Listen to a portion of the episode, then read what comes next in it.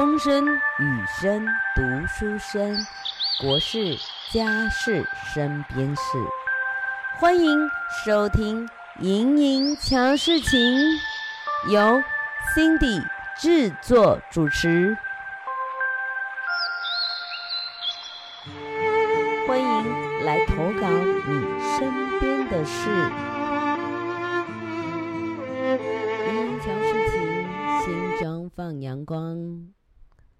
Hello，大家好。今天我想要跟大家来分享我的一位好朋友，新著名的好朋友王红玲。那我们都呃亲切的称呼她为“美女包子写诗人”。那我我相信，如果第一次听到说，哎，包子和诗怎么可能合在一起？就是这么特别，这两个看似不相容的两个物件，结果被我的好朋友红玲把它融在了一起。所以他的诗篇里有写说：“我把诗放进包里，包子就有了灵魂；我把包子写进诗里。”诗就有了气息。这是红林包子铺里放着《融》这首诗，所以我一直想说，这个非常能够代表他的这个与众不同，把两样东西完全不相关的，可以毫无违和感的融在了一起。当然，我想。这也只有红领了。嗯，这次他很荣幸能够来高雄，嗯，分享他的这一首，就是这一本新书《花长出了骨头》。花会长出骨头，其实当下，嗯，很多人跟我的应该感受都一样。花还能够长出骨头，太神奇了，对不对？我念一下其中它的那一段：一朵花开了，我路过它，路过一些影子，路过一些话语，空气稠密，把曾经盛开压扁。我看到花和它的骨头。东吴大学中文系的白灵教授评价他的文字八个字：清新不俗，短而有力。而且，我相信大家应该对于台湾知名呃美食主持人陈鸿一定不陌生。陈红大哥呢，也一直力推鸿龄的包子。他不但诗写得好，而且包子也包得真的是就好多人闻香而来。那其实这个故事，嗯，Cindy 也是第一次在分享会上。听红玲讲她帮助新住民姐妹的一个故事。她说，因为帮助与她妹妹同龄的新住民姐妹，嗯、看到她呃在求职的过程当中遇到困难，在经营婚姻的当中呢遇到挫折。那首先他想到的就是。能够给他一个一技之长，那自己呢，会的就是会包饺、包包子。那所以他把所有制作包子的这个过程呢，一五一十的教会了那个新住民姐妹。但是他的这一份善念，并没有。在对方姐妹中，给她一个回馈，而是在他店的附近又开了一家一模一样的包子店。那个时候，他真的有一点很懊恼，说：“我怎么会自己这样子这么信任他？结果他为什么要呃开在我店附近？”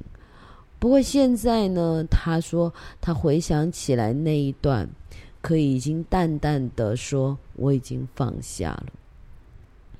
当时我其实听到他讲这样子，我就跟他说：“红玲，其实你真的没有必要去过心，因为你的包子真的别人学不来，因为你的包子里有诗。”这个东西谁能够学得来呢？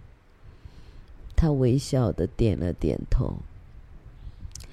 其实我我在了解红玲、认识他的之前，我就大概就会有一些了解啊，因为曾经这个央广的主持人也访问过他，他其实他的人生经历。的前半段是一直充满着很多的波折。他两岁的时候呢，就被收养，所以他每次介绍自己说：“我有两个妈妈，两个爸爸，一个是生我养我的父母，一个是一个是生我的父母，一个是养我的父母。”所以。他其实都很感激父母对于他的栽培培，所以他毕业是在师范的学校，然后刚开始教书就遇到养母罹患严重的疾病，所以因此他不得不每天辛苦的工作，攒下医药费用，生活十分困难。后来，她透过相亲认识了台干的丈夫。十七年前呢，来台照顾重病的婆婆。她还在呃包子店打工，那为家庭呢努力奋斗。她每天早出晚归，克服重重的困难。没有想到，丈夫在中年呢又失业了。所以后来她想说，呃，曾经在包子铺打工的这些呃经验，想说就夫妻俩一起决定卖起了那个老面包子生意。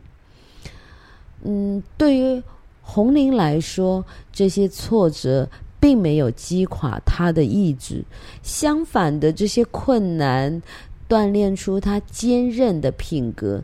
他以勤奋。和毅力照顾家庭，并且积极追求自己的梦想。他的故事充满了艰辛和努力，却也充满了希望和勇气。其实，这个在他的诗里面，我们就看到了许多许多的这个一些希望的东西。他不会把很多。呃，一些负面的情绪，他会戛然而止，所以很多学者对于他的这个诗有极高的一些评价。这一次的语坛人呢，就是呃高雄分享会的语坛人是郑慧如教授，主持人是徐鹤社长，是斑马线文库社长。在高雄的这场非常的温馨也感人，慧如教授给了红伶最高的认可。他说他的这个诗真的相当的成熟，非常的让人有很多的体悟。那我们现在呢，就来聆听红伶的。对自己诗的一些呃评价，当然他很谦虚啦。那慧如教授就把他其中的几篇诗跟我们做一些呃分析。诠释，让我们更能够去了解当下红玲写这首诗，在学者背后，我们能够看到、听到什么样的一些内容，让我们对于这个嗯自己的一个养成吧，文学素养的养成也是非常重要的。那我们赶快来收听我们新书会分享的现场的声音。其实蛮漫长的，在我心中其实孕育了很久很久。我大概是二零一七年开始写诗的，因为那个时候我刚好就是在摆摊的时候，就是有一天呢下大雨，下大雨我就不能回去，我就马路对面就有一个卖水果的姐姐，就撑那个大伞在那边，她的侧面看起来非常像我，呃，已经往生的母亲，就是我的亲生母亲，所以我的亲生母亲是一个呃。怎么说吧，就是一个命运非常坎坷的人，因为他三十呃，他两个月的时候是我的爷爷奶奶抱来养大，三十八岁的时候他是童养媳抱来的，就是跟我爸爸离婚，然后他一个人就是带着我的两个哥哥，还有一个妹妹，然后还有爷爷奶奶，他就是离婚了，他没有离开那个家，然后他。六十岁的时候就得癌症走了，就是刚好那个时候家里的经济稍微好一点的时候，他就走了，非常的辛苦。所以，但他这一辈子到走的那一天，我在他的身边，他有跟我讲了很多他的心事。就是我就觉得他为什么离婚之后，他并没有离开那个家，我发现他骨子里头还是很爱我爸爸的。所以我那个时候就写了我的第一首诗，就是那个女人。那首诗虽然是不会很成熟的一首诗，可是真的写的就是我我的生母的那个当时的心情。好，我介绍一下新朋友是吧？前几天认识的笑嘛。哎，进，坐在前面来，坐过来，坐过来，坐过来，坐过来。对。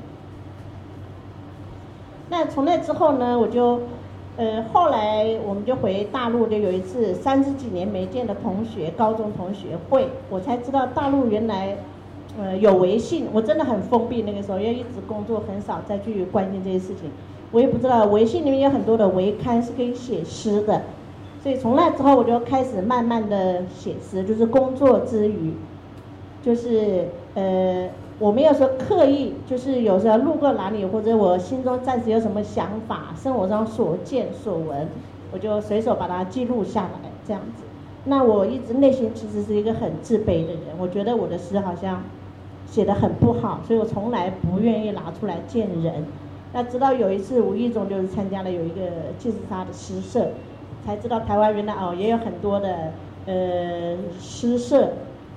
但是因为我很忙碌，我也没有那么多的时间去参加，所以我的大部分的时间工作之余的话，就是自己默默的写。那后来就认识了我们的大诗人龙青，他也是斑马线的呃文库的副社长。在他的帮忙之下呢，才有了这一本诗集的诞生。所以非常谢谢，呃，斑斑马库的文库，谢谢许贺社长，他愿意帮我出这一本很不成熟的诗集。所以非常谢谢大家。那我就想要请，我真的非常的荣幸可以请到逢甲大学的教授郑慧如教授，他愿意帮我写这个呃序。因为作为一个新人来说，我的作品是我自己也知道很多的缺点和不成熟，但是他愿意呃帮我写这个呃这个序，非常的感谢。那我们就先让他来帮我们分享一下，大家掌声。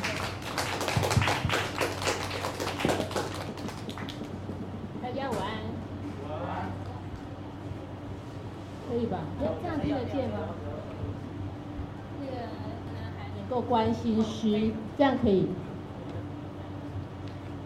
但是呢，一开始我要先嗯讨论一下洪玲刚刚说的一句话，他不断的重复强调他的作品不成熟。这个呢，我要反驳，因为一个评论家、一个作、一个学者，为什么会为一个不成熟的作者跟不成熟的作品来写序？那我算什么呢？他当然不是不成熟的，他已经相当成熟，而且已经到一个阶段了。嗯，因为你如果说你不成熟，就是在否定我喽。对，当然不是，而且否定了斑马线呢。他们都是非常有眼光的，不是随便出的，OK？所以呢，为什么当初看到洪林的那个诗，即使以前我没有整体的读过洪林的诗，而能够非常非常确定我要写这篇序，因为我从他的诗集里面看出他的两个特质，那这两个特质都是围绕在现实书写这个部分。而现实书写这个部分，我认为是现当代我目前的年轻人或者青壮年以下的诗人，他们在创作的时候一个呃比较容易失焦的面向。所以我今天也就围绕着现实书写来谈谈红林在他长出骨头的这本诗集里面的一个特质。我认为呢，现实书写它在里面有两个特色。第一个是它贴近了生活的实存，而且它是用画面来表现，这是它的第一个特色。第二个特色是它本于现实情境，可是又有一些超于现实情情境的想象。那这两个特色使得红林的这本《花长出了骨头》跟我们现在看到很多的诗集很不一样。那我先来讲讲第一个特色，就是它贴近了生活的实存，但是它用画面来表现。这个部分的特色显现了红林他对于生命他完全不遮掩的观点，而且他有一种笔触，这种笔触我相信是他之所以会打动很多读者的一个地方，就是他非常的清新自然，因为这种清新自然。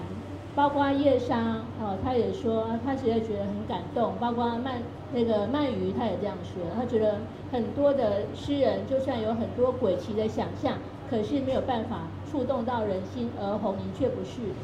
那怎么说呢？比如我们举个例子，这本诗集里面有一些诗，像呼唤，像大陆妹，像一条丝瓜，像正午时分，这些诗作都是这个样子的表现。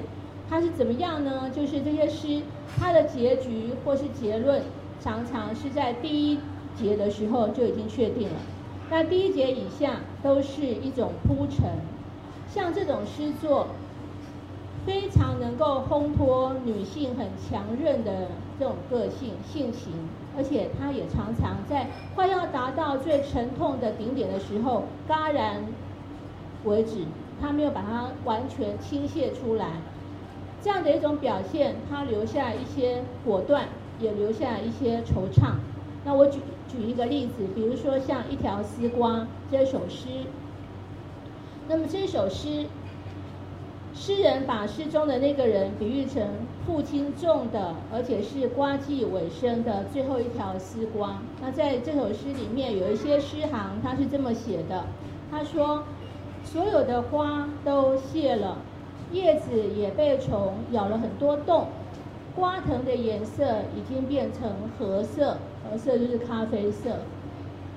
剩下最后一条丝瓜，风来了，它孤单的荡着，像在台北街头夜归的我。那我们看看这个，我们刚刚举的这个诗行，它一共有两段。那第一段呢，就在铺陈。那个最后的那条在瓜藤上的丝瓜，它已经变成叶子呢，呃，被虫咬了很多洞，瓜藤的颜色变成褐色，看起来好像是在写丝瓜嘛。但我们知道，如果是单纯的一首咏物诗，跟其他的周边环境或是写诗的人没有任何连结的话，那么这样的一一首诗作很难动人。可是他话锋一转，他说。像在街台北街头夜归的我，我等一下，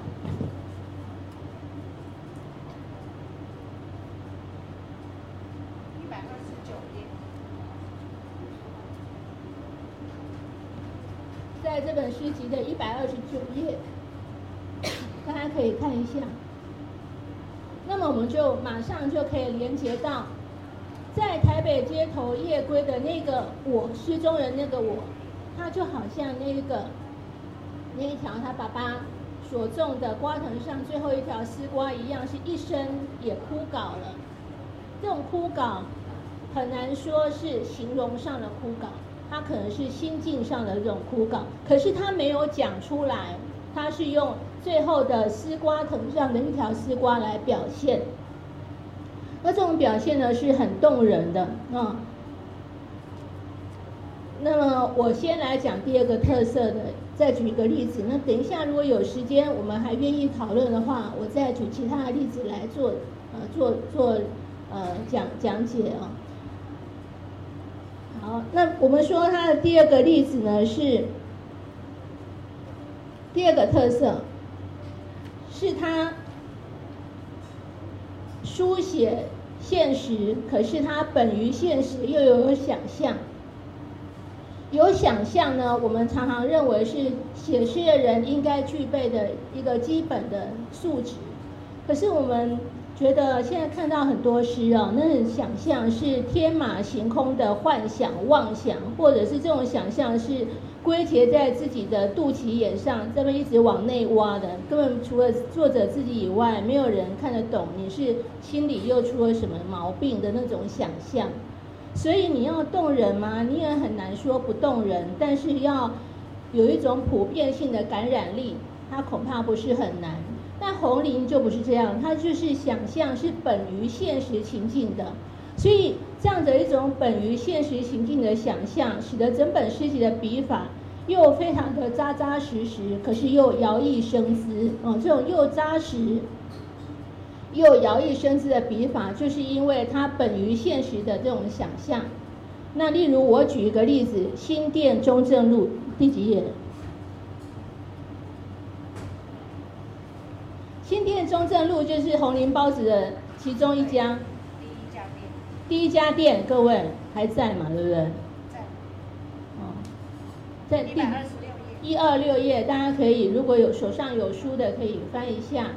那么新店中正路，我在一百二十六页这首诗里面有这样的一段，他说：中正路永远是握着阳光的，那些树，那些奔跑的车辆，那些露出微笑的行人，都在深秋的古缝里穿行。啊，这样的呃一这样的一个诗行，那我们可以看到。从阳光下的车辆奔驰跟行人来来往往的这个中正路，诗人联想到深秋的古缝，这就很有趣了。它本于现实，这个现实是什么？就是正午的新店中正路，行人很多，车子很多，太阳很大，这是现实。那想象是在哪里呢？它的一个突出的地方就是深秋的骨缝，哎，我们觉得很特别。我们可以知道诗里面的这个时序，季节是深秋，所以这是实写，实际上就有的。骨头本来就有骨缝，这也是事实。但是呢，他把这个动态的光影跟车流跟行人比喻成深秋的古缝，哎，这有点特殊了。而且这个深秋的古缝，如果各位读者发挥一下想象力，你很容易跟写诗的那个人、握笔的那个人，他的人生的时序，把它做一种联想。也许这样的一个握笔的那个人，他也属于整个人生春夏秋冬里面的深秋，那么他也正在穿行某一种骨缝。那他没有讲出来，但是借由意象跟整个语境来表现，所以他写得非常的精彩。就是说呢，他不止连接诗行前后的语境，也呼应着握笔的那个人。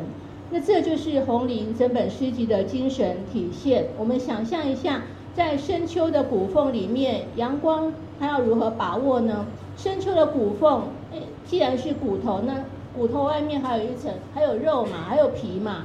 所以其实阳光应该穿穿不到深秋的骨缝里面，但深秋的这个骨缝呢，又有川流不息的车子、行人，还有光影。那这些光影跟车辆还有行人从哪里来呢？是不是随时都非常危殆？它随时可能消失，所以他们也要争取每一分每一秒的这个当下啊。所以既是非常的迅猛为代，又是有各种不确定性。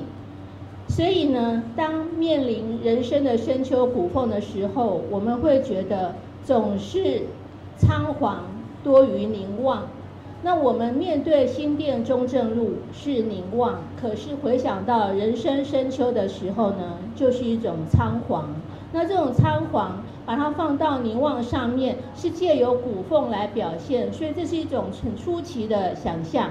那么就是一种且战且走，用变去写不变，是非常有意思的空隙啊。这是呃我刚刚举的这个例子的的那个两点的第二点。所以，我们从这两点可以看出来，洪黎的这本《花长出了骨头》里面的这种现实书写呢，它因为有这两个特点，显得它在碰触现实的时候非常的质朴，可是又能够很动人。它可以避免掉一些呐喊或是一些控诉，而且文字非常的清畅流利呃，非常的清丽，而而且又有阅读上一种摩擦力，它不是只有一种白描而已，会让你触发。一些陌生感啊，一些感感动力，所以我非常恭喜这本洪黎的诗集，很快又能够再版，好快哦，一千本了哦，第一第一第一版，然后又再版了，这已经是树立了新著名文学史上的一种里程碑了，恭喜他，谢谢。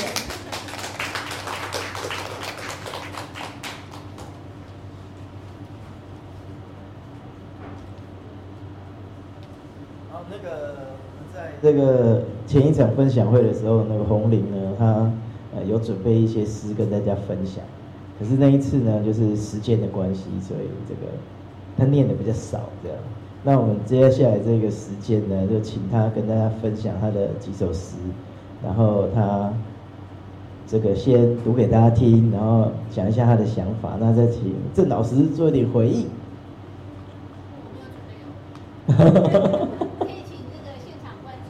啊，好好好，也可以，可以，可以，好，那我们请那个洪玲。嗯，非常感谢慧如教授，真的，他应该是读这本书，还分析我写诗的一些心灵，是分析到我的骨子里面去了。其实我整整本诗集，我自己觉得。我是写的很平静的，我没有说把一些或者说我觉得不公平的，或者是我内心觉得很忧伤的，而是用很愤怒或者是那些语气写出来，而是用很平静的语气你去读去感受，所以呃也可以说吧，就是说我自己觉得啦，我是比较质朴吧，因为。呃，我没有很多的技巧，我写诗大概就是当下的心情的感受，我就写下来了。而且每一首诗，我觉得我都有当下写诗的那种状况、心情。我为什么要写那首诗？那比如说我，其实我自己很喜欢的一首诗就是《喇叭花》。喇叭花在一百一十九页、一百一十八页。我先读一下这首诗。喇叭花其实是我们家乡的一个叫法，因为书面都是牵牛花嘛。那我们家乡从小我们叫到大就是喇叭花，所以我就当时就写这首诗。因为这首诗写的话是，呃，有一年我回去探亲的时候写的，所以我先读一下这首诗。喇叭花，从宝山寺下山，沿路看到。蓝紫色的喇叭花，大哥说：“这些喇叭花一大片多美。”我看到其中一朵喇叭花在风中独自摇曳，想起过几天我又要离开了。那这首诗是因为我有一年回去探亲，也是因为很多年没有回去。而且很难得见到我的呃亲生的父母那边的我的大哥，因为他一直在外面做生意，所以那年回去呢，他就带我去我们山上一个寺庙里面，因为那个寺庙的位置很特别，站在它的高处其实是可以看到我的母亲的坟墓的那个方向。那他带我下山的时候呢，沿路都是因为我们那个声文那边就是有一些丘陵地带，有一些小山，就会有很多的那种呃紫色的牵牛花，在台湾也经常见。然后下山呢，我大哥就说：“这么一大片，你看开在一起才很很美。那我当时的想到说，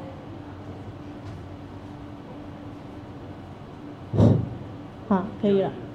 那我大哥的意思，一家人如果在一起，是不是就很好？可是我看到一朵花是单独在一边的时候，我就想到，因为我过一两天之后，我又要回来台湾了，就心中那一种，嗯，不道别，不说道别，可是又不得不道别的那种悲情。但是我没有用很呃悲情的语言去表达，只是很轻描淡写的说，我想到我过几天。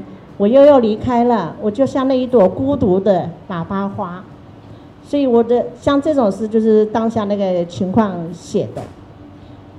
就是很多时候，如果你不是外出在久的人，或者不是在异乡待久的人，也许你读的时候你不会有这种感觉。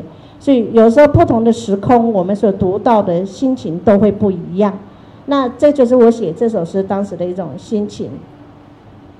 那我再来讲第一首诗，第一首诗是，呃，故乡印象，故乡印象，我来读一下，故乡印象，想你时，就独自下一场雪。许多年后，你问我过得好不好，我说。时雨时晴。那这一首是二零一七年，好像回去，我们从高中毕业之后的同学就没有再见过面。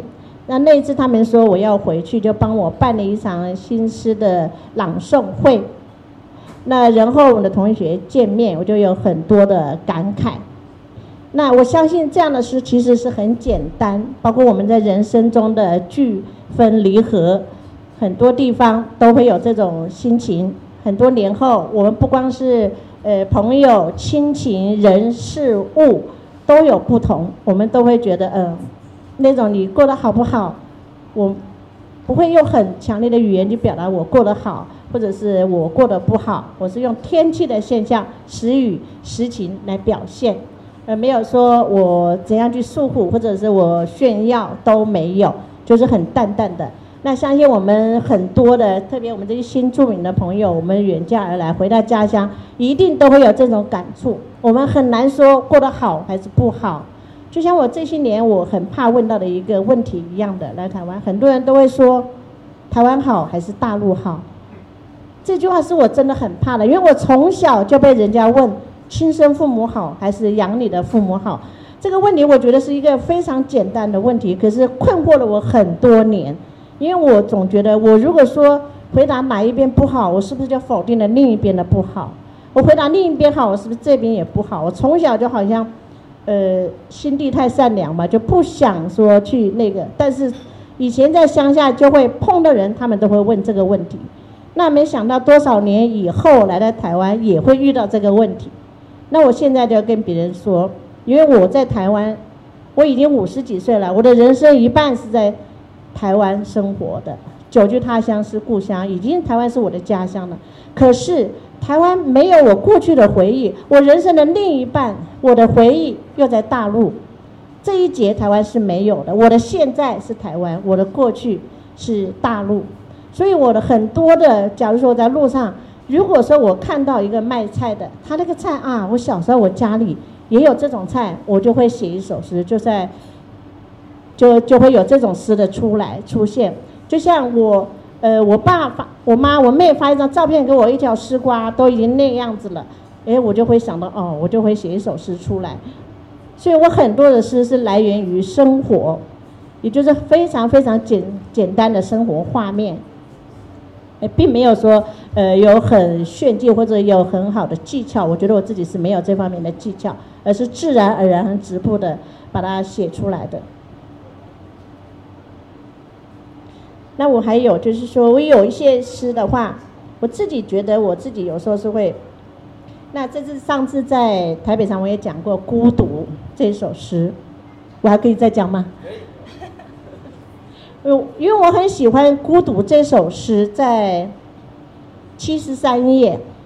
因为我上次我也有分享这首诗，这首诗是孤独为名，其实不是写孤独。我想请许贺社长帮我读一下。我来上面笔记非常的多，笔记的字比他诗的字多。那 我读诗，我读诗哈。然后大家就发现一个我老花。七十三页。啊，在七十三页。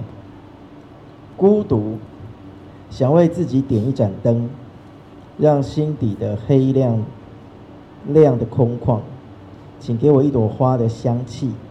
给我山谷里的回音，我的瞳孔将泄出瀑布，在绝处开出华丽，转弯又转弯的小路，铺满五月的油桐花，把歌声将洗得发亮。等薄薄的孤寂变成蝴蝶，我尽在渺渺里。好，谢谢。谢谢社长亲自朗读。我为什么要讲这首诗呢？呃，那这首诗是其实是蛮特别，能代表我们这些远嫁而来的、身在异乡的一种心情。我们都会有孤独的时候，都会有困惑的时候，都会有走不出自己的时候。那我并没有在这种状况上就更失去每天的怨叹，而而是自己的一个。呃，鼓励自己。其实整首诗写的并不孤独，诗题为孤独，实际上不是孤独，而是鼓励自己的。你看，我都想为自己点一盏灯，而且希望大家给我一点香气。那整整个这首诗呢，我觉得是我自己放牧自己、疗愈自己的一首诗。因为我们遇到困境的时候，遇到压力的时候，就像在场的有些姐妹，像静。她也是经历了，呃，先生的很年轻，先生就突然发疾病往生了。我相信我们都有这些困境的时候，很痛苦的时候，都有无助的时候。那我就觉得，我们的生命，我们要怎么样去把自己在这些困境中自拔出来，而不要说沉淀在这些困境中。这就是我觉得我很能自我疗愈的。我自己觉得我是一个非常能自我疗愈的一个人，我不会把我的内心的呃不愉快什么去跟别人倾诉。你们看到我的永远就是一个很开朗的笑容的我。那其实我夜深夜呃那个夜深人静的时候，我也有我自己的一些孤独存在。可是我要怎么样去排解？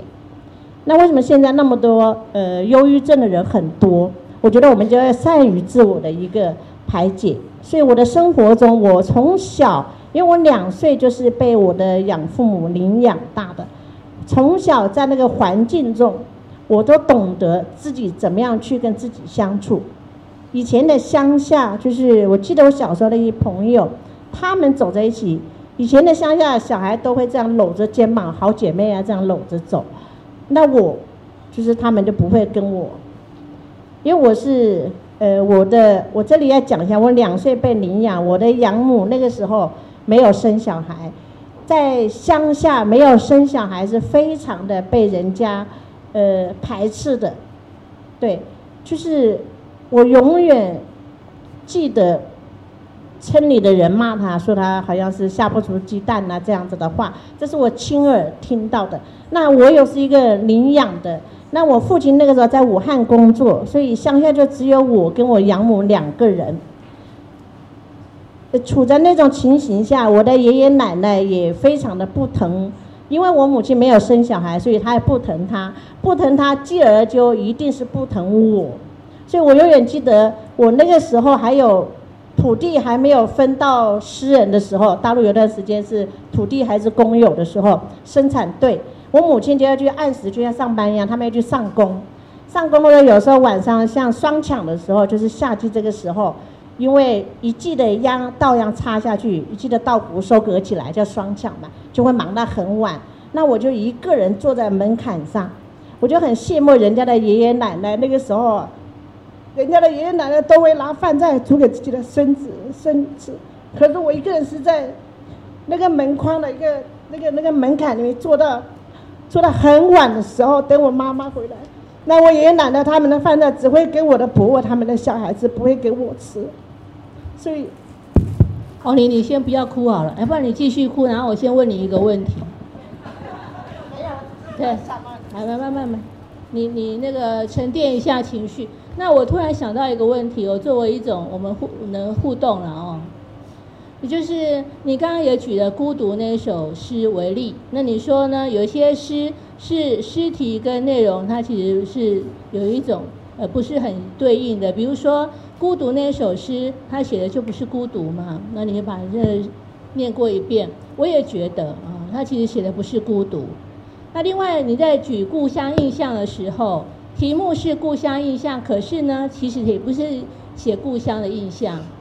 好，那我的问题就是，既然你写的不是孤独，为什么诗题是孤独呢？那你的那个写的故乡印象为题，也不是故乡印象，为什么诗题会取故乡印象？当你呃，你如何去决定诗题跟内容它要怎么样的对应？那它不是不等于，但它中间有一些关系。这个关系你是怎么样去？去决定、去诠释或者去去阐、去去阐发，可以说明一下吗？好，我们来讲故乡印象。那一般人读这首诗，一开始想故乡印象，一定是想到家乡的很多。哎，就像那个电视台采访我说，要不要拍家乡的房子啊什么？我说其实不是。但是故乡印象里面，这里有一场雪，雪在我的家乡冬天会下雪，台湾没有。其实雪就是一个连接点。对，但是你去读的时候，其实读的时候，那那个里面就是故乡里面不光是雪，那还有就是很多年没见的亲人，还有过往的人事物的一些回忆，都在那一句诗号诗情。你问我过得好不好？里面对，都都有都在里面。那孤独的话，这首诗其实整首诗里面。为什么是孤独？因为整首诗里面我都是在疗愈自己，代表我是有孤独的，只是我怎么样去疗愈自己，不让自己陷在孤独里面不能自拔。所以他虽然不是写孤独，但是孤独变成一种暗示。那这个暗示要透过，比如说你给我一个街灯，可见他本来没有灯，所以他需要灯。那么本来没有灯，那这个。这个本来的这种东西就暗暗藏了一种孤独，所以这个孤独需要读者去去去讲，但是你又不把那个抽象的东西把它把它提出来，是不是？是这样吗？对对，所以我才说，呃，给我一朵花的香气，给我一盏灯，点一盏灯给自己。其实从另外一个方面，你想是不是就是因为你没有那盏灯，你没有那个香气，才会有孤独？其实是有孤独，只是说我可以怎么样去解脱这个孤独。这是我的，我很多事会这样去写。那你就继续。谢谢。等你等一下要再哭的时候。嗯，没有没有了，我现在在讲到哪里我都忘记了。讲到那个，讲到那个坐在那个门槛。没有，这都已经是。其其实，呃，不是以前那个门都是木门嘛，它有个门槛是个木门槛嘛，那我没地方去，小孩就是。因为双抢的时候是暑假的时候，就会玩到累嘛，就会坐在那个门槛的睡着。那个门槛的隔壁就是一个巷道，旁边就是我大伯的家。那我爷爷奶奶就是叫他们，哎，你要过来吃饭呐、什么的。偶尔我也会去我奶奶家吃饭，她上面蒸了一碗那个小鱼，因为我们湖北是千湖之省嘛，就很多小鱼小虾。他就跟我讲，这个是你不能吃的，这是我堂哥才可以吃的，所以。就是小时候是嗯不待见的，但是我也非常的荣幸的，就是我的养母跟我的养父母非常的疼我，因为我的养母是一个心地非常的呃善良，而且又非常聪慧的一个女人。她从以前就不断的就是工作，生产队做完工之后就是自己做裁缝，所以从小我也跟着。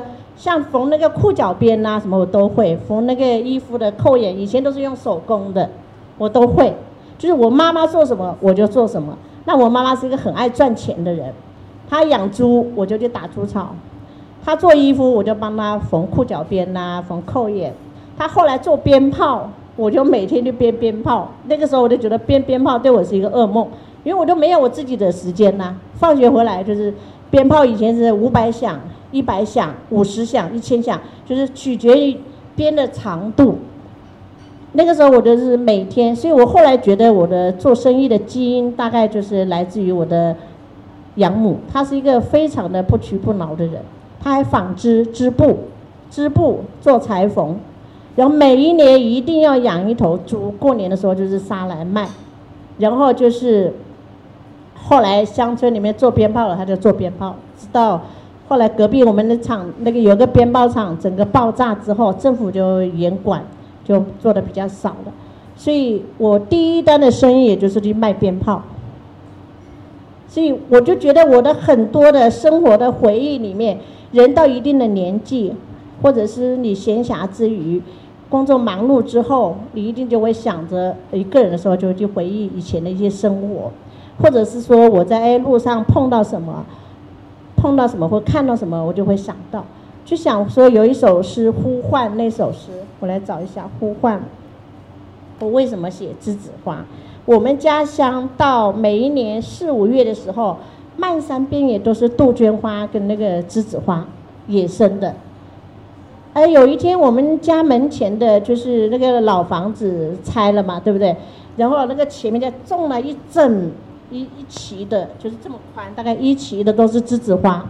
我看到那个栀子花的时候，就会想到家乡，这是个黄昏的时候，所以我才会写的《呼唤》这首诗，就是感觉我想到家乡了，家乡在呼唤我。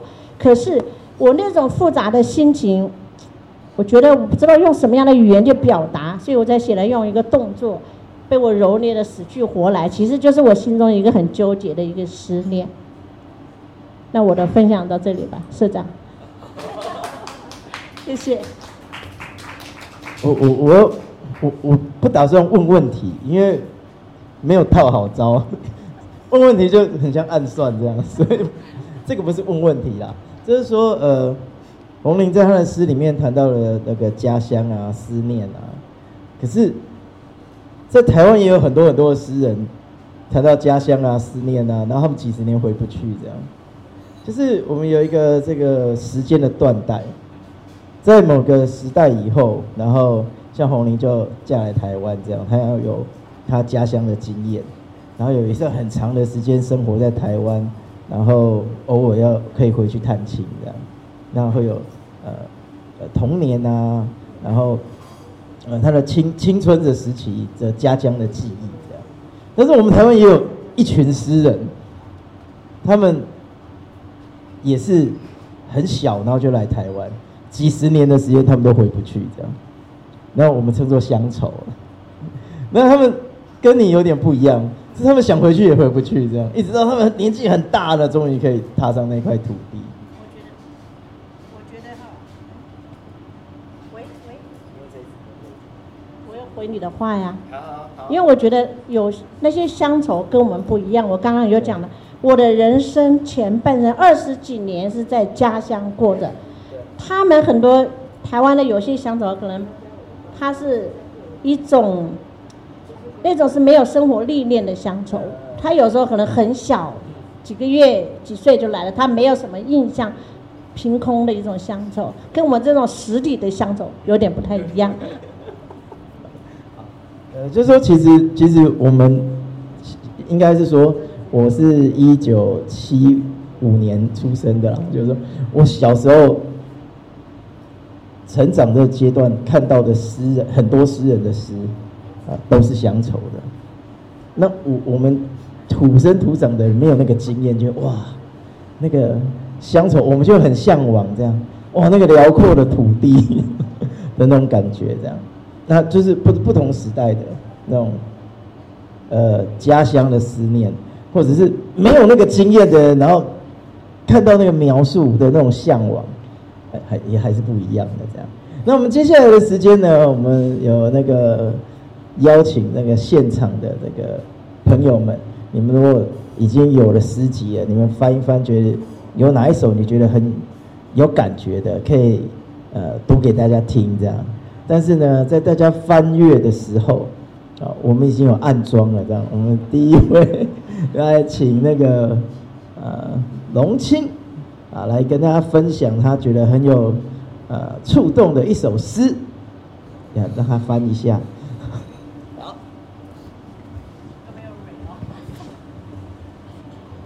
那个我就读他的挣扎，在四十九页。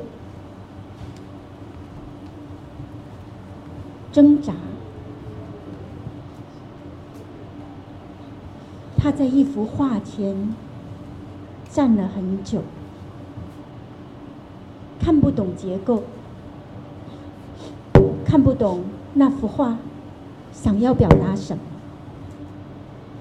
却爱死了那幅画的颜色，那种蓝，深得。甚至近乎黑。他想要有一颗螺丝钉，把自己钉在那幅画上，从这一生到那一世，成为永恒。从那幅画的蓝中走出来，走到街上。他发现，他正踩着自己的影子。谢谢。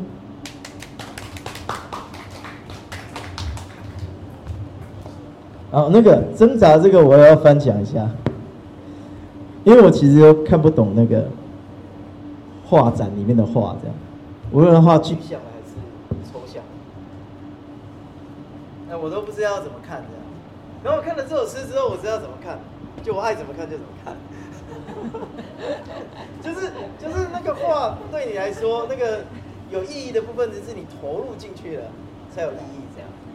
那他他也许有有有评鉴家、鉴赏家说你应该怎么看他，那是他的意义嘛。那如果我的生命，我对颜色的感觉没有进去的话，那还是别人的答案。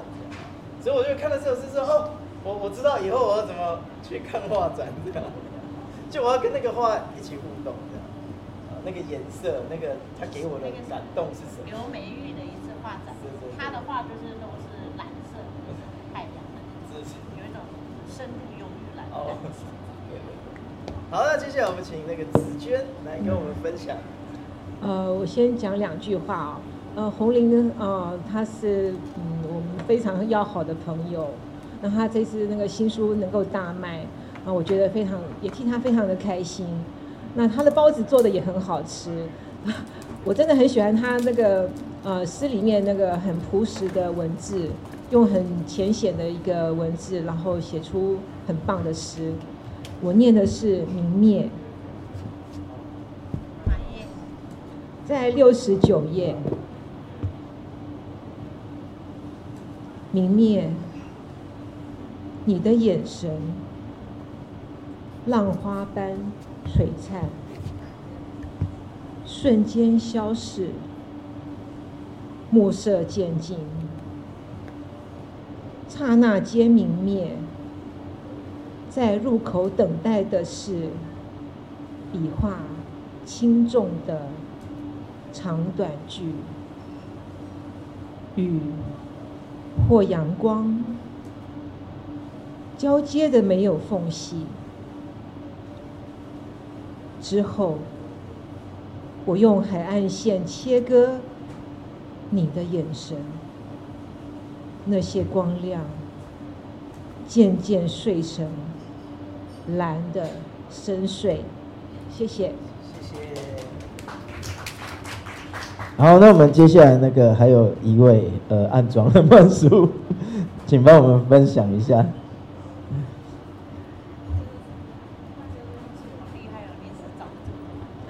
马上有暗装出现。好，呃，我要为大家朗诵的是《种自己》，迎着秋夜冷凉的气息，目光把那条街洗得又细。行道树，霓虹灯，远处的那条狗，它涂抹了一层又一层的色彩。他想撕裂自己，碎成多少片都好，每一片都是种子的样子，都被好好爱着，好好爱着，好好走回人间，一寸一寸的在故事里生长，等你来收割。谢谢大家。好，我刚刚看到有人在准备了，来那个，啊，要先那个献花了。